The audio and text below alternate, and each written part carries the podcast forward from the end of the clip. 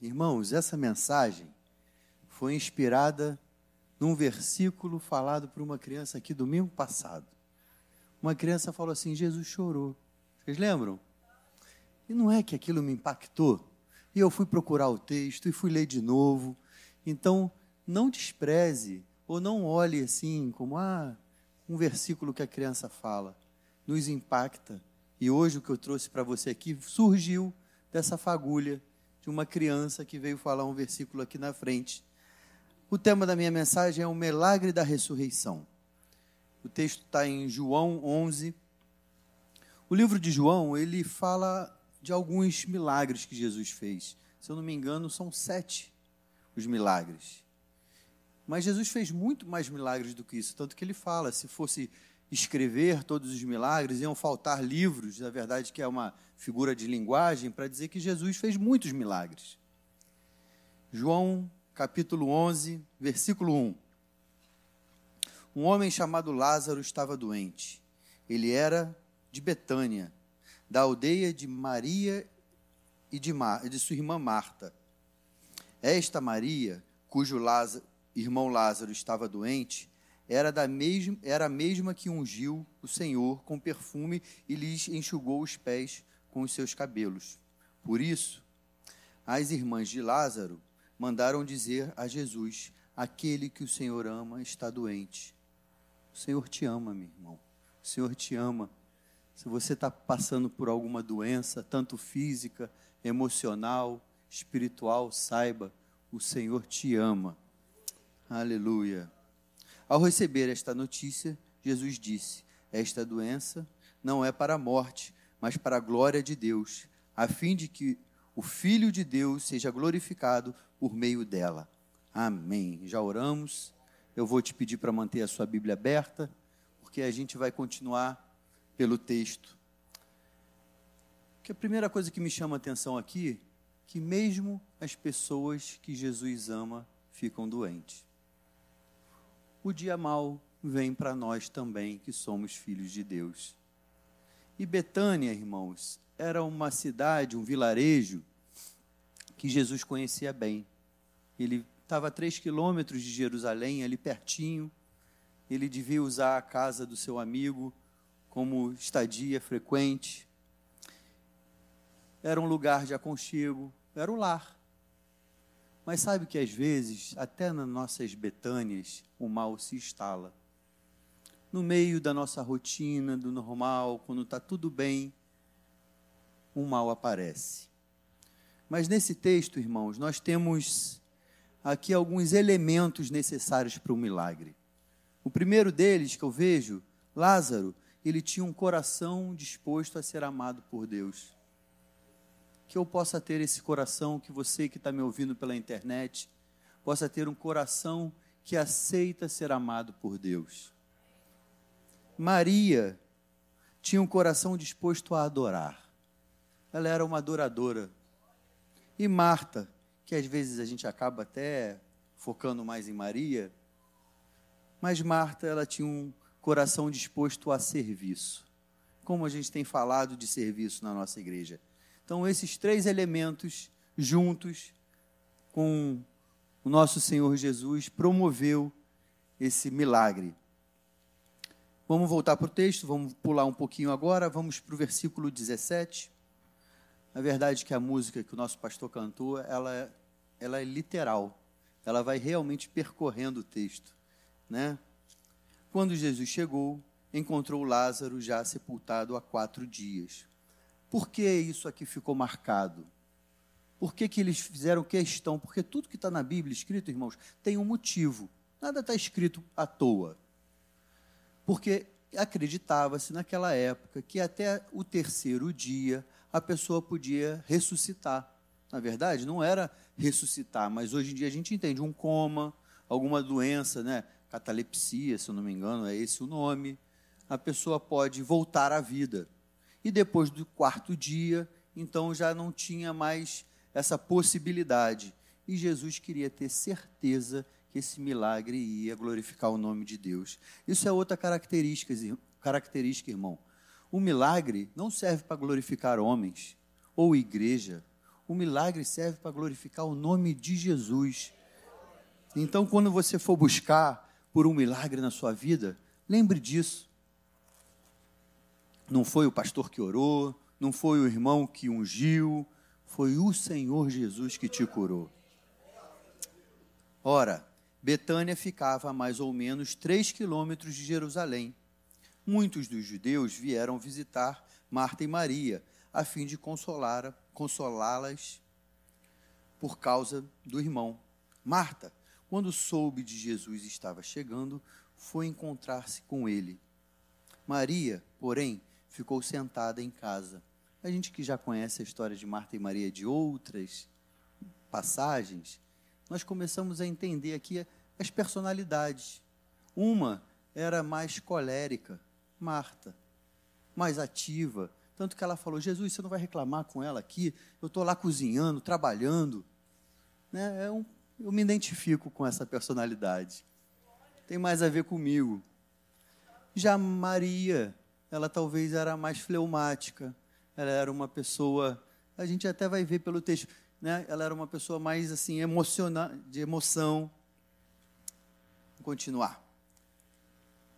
Marta, quando soube que Jesus estava chegando, foi encontrar-se com ele. Maria, porém, ficou sentada em casa.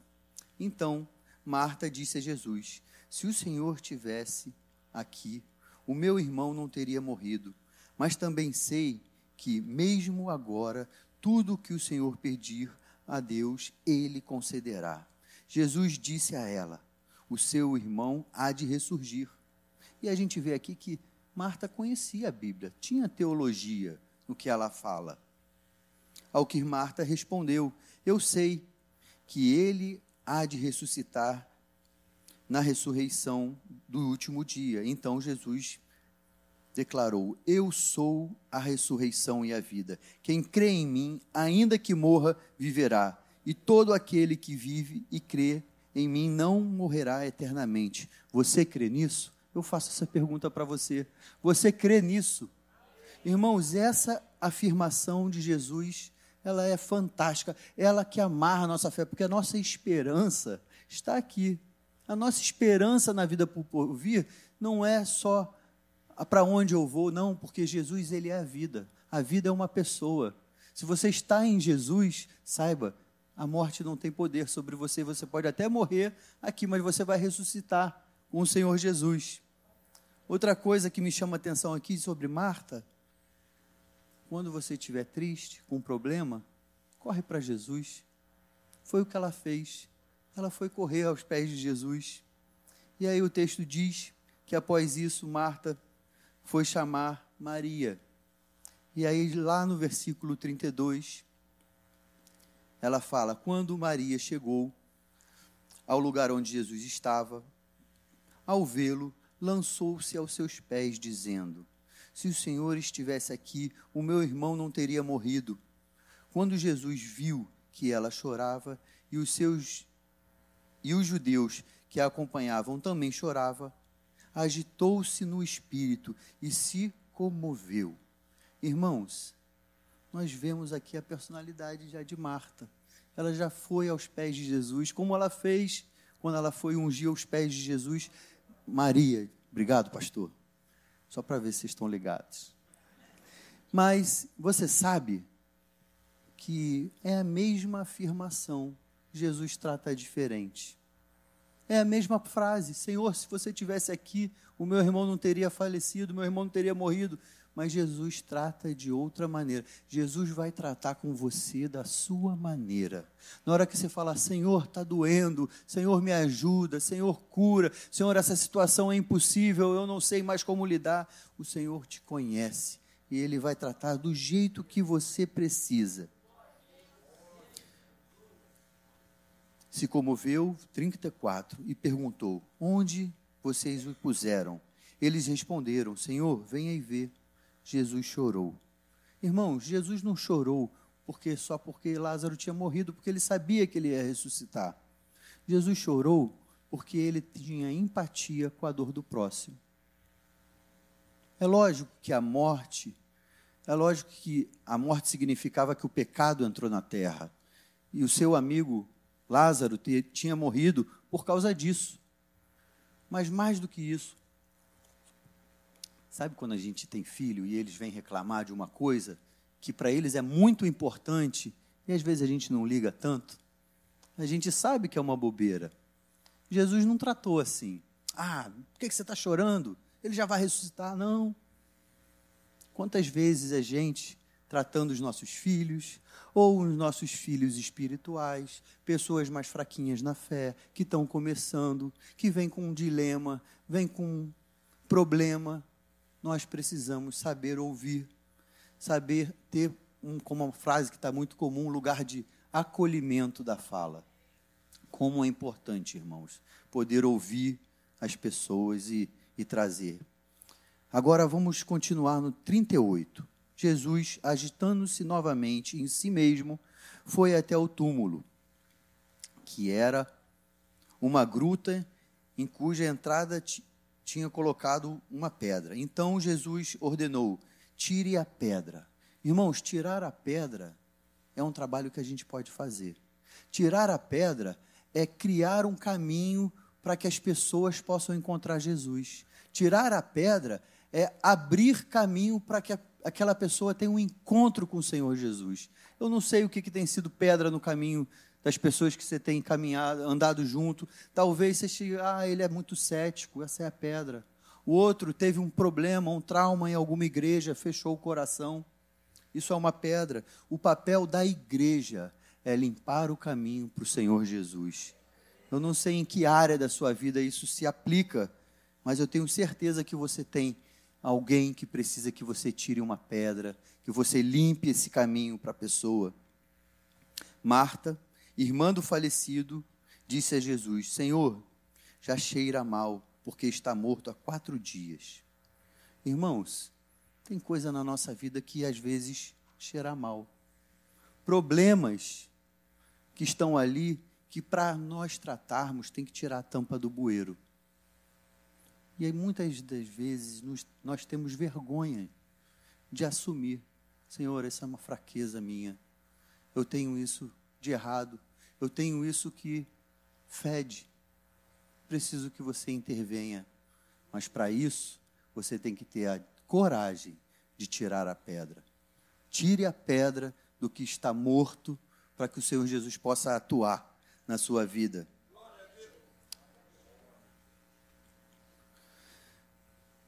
Já foi. Jesus respondeu: eu, eu não disse a você que se creres, veria a glória de Deus? Então tiraram a pedra e Jesus, levantando os olhos para o céu, disse: Pai, graças te dou porque me ouviste. Eu sei que sempre me ouves, mas falei isso por causa da multidão presente, para que creiam que tu me enviaste. Irmãos, eu acho esse texto até um pouco engraçado. É como se Jesus estivesse tendo um papo de amigo com Deus. Deus, eu sei que você me ouve. Não preciso falar isso para você, mas por causa das pessoas que estão aqui em volta, eu vou falar. Não, não, chega a ser assim uma intimidade, assim, um, ó, deixa o povo de lado aqui, deixa eu ter um papo contigo. Agora eu, eu vou voltar a dar atenção para o povo. Depois de dizer isso, clamou em alta voz: Lázaro, vem para fora. Aquele que tinha morrido saiu, tendo os pés e as mãos amarrados, com ataduras e o rosto envolvido em lençóis. Então Jesus lhe respondeu: desamarrem-no e deixaram-no ir. Irmãos, esse é também o papel da igreja. Sabe que nós temos uma ideia um pouco errada. Nós achamos que a pessoa tem que se acertar, que a pessoa tem que melhorar a vida e vir para a igreja. Quantas vezes eu já ouvi isso? Não, pastor, ou não, Paulinho, espera, eu tenho que acertar umas coisas aqui, eu vou para a igreja. Irmãos, isso não dá certo. Esse não é o padrão da Bíblia. O padrão da Bíblia é venha como você está, mas você não vai ficar como você é. Eu sei que quando eu me converti, irmãos, eu vim para a igreja cheio de algemas, cheio de cadeias. E logo que eu me converti, não foi como existe alguns testemunhos que as pessoas mudam da água para o vinho. Comigo não. Parece que eu realmente me converti. Eu estava andando para lá, para o inferno, e eu virei. E agora, todo aquele caminho que eu tinha feito, eu precisei voltar. Só que eu voltei acompanhado do Senhor Jesus. É muito mais fácil. Ele nos ajuda. Eu sei que tem gente que o Senhor pega de lá e faz assim: ó, vem para cá. Né? Mas como eu, eu entendo que eu já conhecia a verdade. Eu, eu era gaiato, porque eu era crente, mas não era discípulo. Porque até o diabo é crente, ele acredita, mas ele não quer seguir. Então eu acho que porque eu conhecia, eu precisei fazer esse caminho de volta com as minhas próprias pernas. E Deus honrou, irmãos. Vou te dizer a verdade? Não foi difícil. Foi muito melhor, muito mais fácil. A caminhada foi muito mais gratificante do que eu imaginava. Mas uma vez que a gente se converte, que a vida entra no nosso coração, que a gente deixa de ser morto, nós precisamos entender que a igreja agora vai ter esse papel papel de tirar as amarras. O que, que será que tem te prendido? Talvez você fale assim, pastor, eu já me converti. É verdade. Mas talvez algumas amarras você não tenha tirado ainda, que estão te impedindo de caminhar com o Senhor Jesus. Isso aí só você sabe, no fundo do seu coração, o que, que você tem precisado tratar. Tirar a pedra é a nossa parte do milagre. Tirar as ataduras é a nossa parte no milagre. Talvez você tenha entrado aqui hoje falando assim, pastor, a minha vida anda morta. Eu ando precisando que Jesus me dê uma injeção de vida novamente. Talvez você fale assim, pastor, alguma coisa na minha vida morreu. Algo que eu gostava, algo que era precioso para mim, morreu. Às vezes um casamento, às vezes uma carreira, algo que você tinha de precioso morreu. Hoje o Senhor Jesus pode restaurar.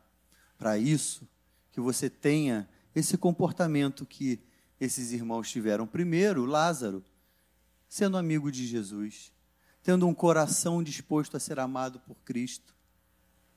Segundo, como Maria, como Maria, terem um coração disposto a adorar o Mestre. Como isso é importante. Se prostra aos pés de Jesus. Você está com um problema? Cai de joelho, ora ao Senhor Jesus. Sabe, irmãos, eu, graças a Deus, eu nunca tive muitos problemas. Eu nunca tive, passei por grandes crises na minha vida. Graças a Deus eu pude estudar num bom colégio, meus pais tinham condição de me e dar ensino, estudo.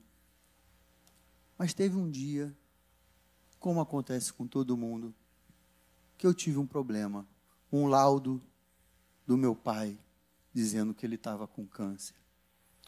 E eu sei que pela minha proximidade, trabalhar no mesmo prédio, acabou que a gente se envolve mais. Irmãos, sabe que eu tenho saudade de uma coisa desse tempo? pastor David viajou, comprou, eu pedi para ele comprar para mim um tapetinho que eu ponho do lado da minha cama. É o tapete que eu oro nele. Naquela época, irmãos, algumas vezes eu só caía da cama assim, ó, para o tapete, dobrava o meu joelho e eu entrava no Santo dos Santos. Irmãos, eu não sei explicar, mas quando eu dobrava o meu joelho, aquela agonia, aquele sofrimento passava, porque eu estava na presença do Senhor Jesus. E tinha vezes que eu dormia ali, naquela posição, acordava com as pernas dormentes, não conseguia nem levantar, e eu me arrastava de novo para a cama. Eu não quero que ninguém passe o que eu passei, mas eu tenho saudade daquele momento de proximidade com o Senhor. Parece que quando as coisas vão melhorando, as situações na nossa vida vão melhorando, naturalmente a gente vai se afastando ou a gente vai tratando só na parte da rotina, da leitura bíblica, da oração. Que a gente não precise passar por um problema sério para isso, irmãos. Isso não cabe mais ao Senhor Jesus, cabe a gente fazer. Essa é a nossa parte. Porque o que era impossível, Jesus fez a ressurreição. Saiba o que você não pode fazer, o que você não tem como lidar. O problema é maior do que você. É um filho que saiu de casa, um filho que está usando drogas. Você não tem mais o que fazer, saiba. O Senhor Jesus pode fazer um milagre na tua casa. Eu creio porque eu experimento isso na minha vida. Talvez seja um laudo médico para sua esposa ou para o seu filho que não seja favorável. O nosso Senhor, ele transforma laudos. Ele ressuscita no quarto dia. Se você acha que está demorando, saiba, Jesus vai vir no momento certo. Você está orando, já, Senhor, há quantos anos eu oro por esse marido, para ele se converter? Saiba, no momento certo, Jesus vai chegar na vida dele. Não desista, não pare de orar, não pare de buscar pelo Senhor Jesus. Eu queria orar com algumas pessoas. A gente ainda vai tomar a ceia. Não quero me alongar por causa disso.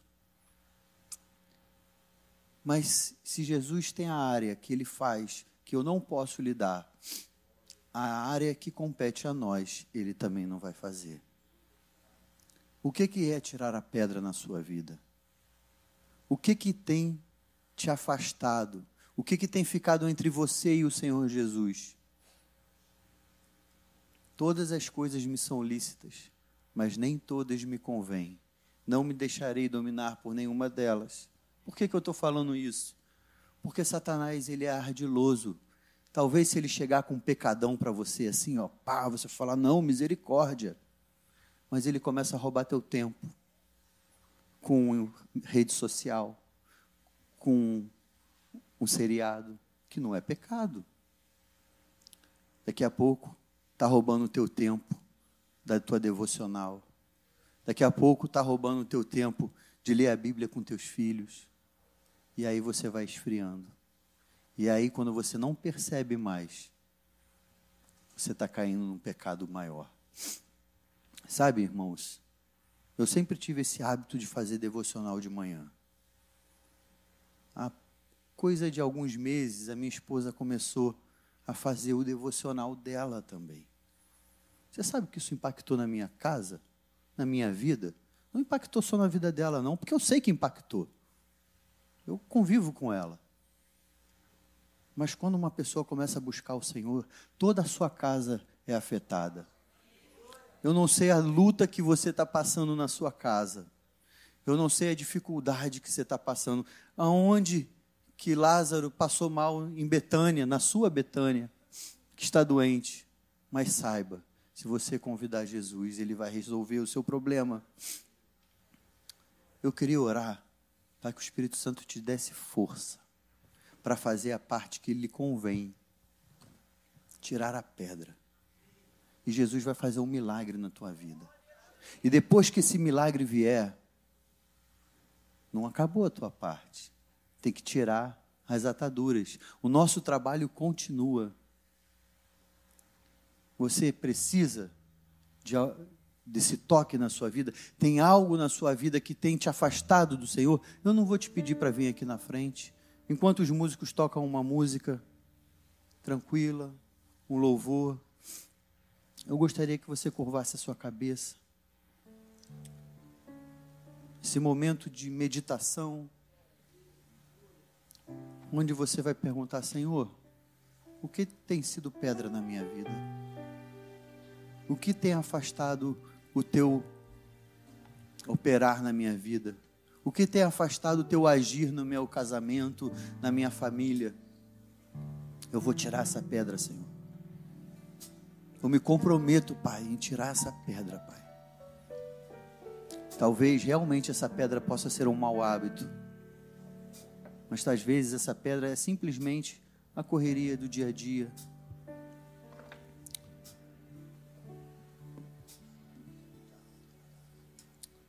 Senhor, entramos na tua presença, Pai. porque sabemos que tu podes fazer, Pai, o que ninguém pode. Senhor, toca lá naquela pessoa, naquela filha, naquele filho que conheceu a tua palavra, Senhor, que os pais se dedicaram, trouxeram a igreja, ensinaram os teus caminhos, Senhor. Mas ele morreu. Ele precisa ser ressuscitado, Senhor. Quantos irmãos, Pai, que passaram a nossa juventude aqui conosco nessa igreja, que por um motivo ou outro se afastaram dos caminhos do Senhor. Senhor, nos ajuda, Pai, a encurtar o caminho para a presença do Senhor Jesus na vida desses irmãos. Que não saia da nossa boca palavra que acabe de afundar essas pessoas, Senhor. Nos dá palavras de esperança, Senhor. Coloca vida nos nossos lábios, Pai, para que a gente possa pregar o Evangelho de uma maneira bonita, Pai. Senhor, tu conheces o drama de cada família, de cada pessoa que entrou aqui. Nós queremos acertar, Senhor. Nós às vezes ficamos tristes com o tempo, parece que o Senhor está demorando, a gente ora, Senhor, se apressa. Senhor, eu sei que tu vai agir no momento certo, Pai. Mas eu também sei, Senhor, que precisamos tomar posturas na tua presença. Nos ajuda, Senhor, a tirar as pedras que estão nos afastando de ti, Senhor. Ó oh, Pai, nós vamos dar toda a honra e toda a glória. Como lemos nesse texto, Senhor Jesus. O milagre serve para glorificar o teu nome, Pai. Nós damos toda a honra e toda a glória. Nós te agradecemos, Pai, pelo impossível que tu vai fazer nas nossas vidas. Ouve esse clamor, Pai, que fazemos aqui, em nome de Jesus. Amém.